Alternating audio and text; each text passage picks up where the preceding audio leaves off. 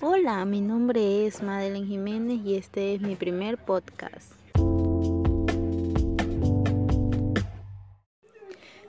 ¿Qué es el e-commerce? El e-commerce, como se lo conoce en inglés y en español, es el comercio electrónico. ¿Qué quiere decir? Este es un intercambio de productos o servicios usando redes eh, sociales, específicamente lo que tenga que ver con el Internet. Pero ¿cómo se realiza el e-commerce? El e-commerce puede realizarse a través de una variedad de aplicaciones, ya sea email, catálogos e incluso tu carrito de compra, intercambio electrónico de datos, un protocolo de transferencia de datos y servicios web.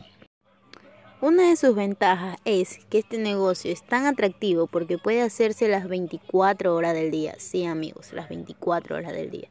Accediendo a productos y servicios rápidamente, con la posibilidad de vender no solo en una área delimitada, sino nacional e internacional. Además de los nuevos servicios al cliente y tecnologías, estos nos permiten envíos más rápidos hasta en tan solo una hora. Pueden imaginarse eso, una hora con lo que los usuarios no deberán esperar por el producto deseado, sino contar con la gran diversidad de pagos que existen.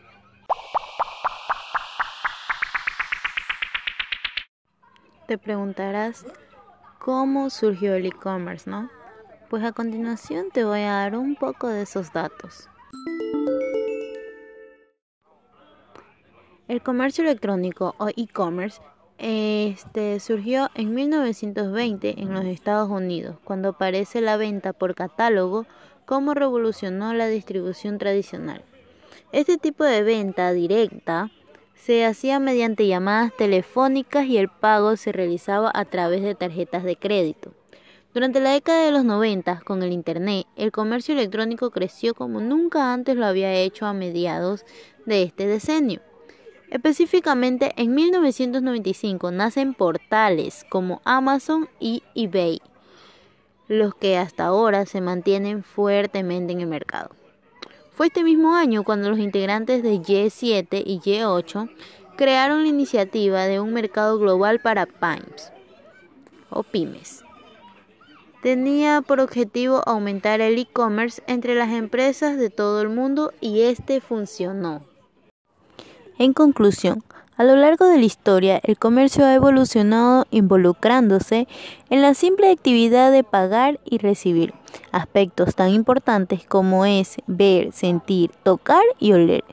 Aún no se alcanza el punto más alto del comercio en línea, ya que siempre surgirán formas más efectivas y eficientes de intercambio, ya sean de productos o servicios, entre los seres humanos. Pero ¿por qué e-commerce ha tenido tanto éxito? Pues la razón por la que el e-commerce ha tenido tanto éxito es por la facilidad de llevarse a cabo con tan solo acceder a Internet mediante su surgimiento en las redes sociales.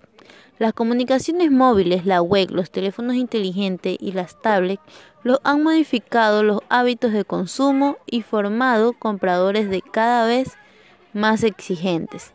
Esta tendencia mejorará y se impondrá en un futuro no muy lejano, lo que obligará a las empresas a adaptarse bajo este nuevo hábito de consumo, otro de los retos para este 2021.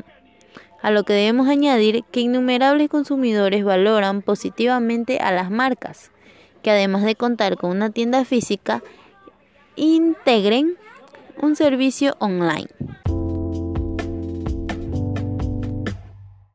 Y recuerda, los clientes no esperan que seas perfecto, esperan que arregles las cosas cuando salen mal. Una frase célebre de Donald Porter.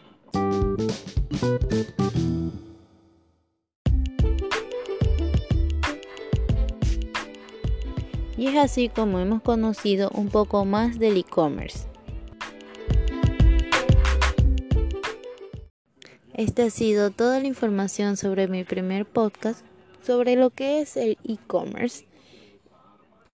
Estén muy pendientes al siguiente podcast sobre más datos interesantes sobre el marketing.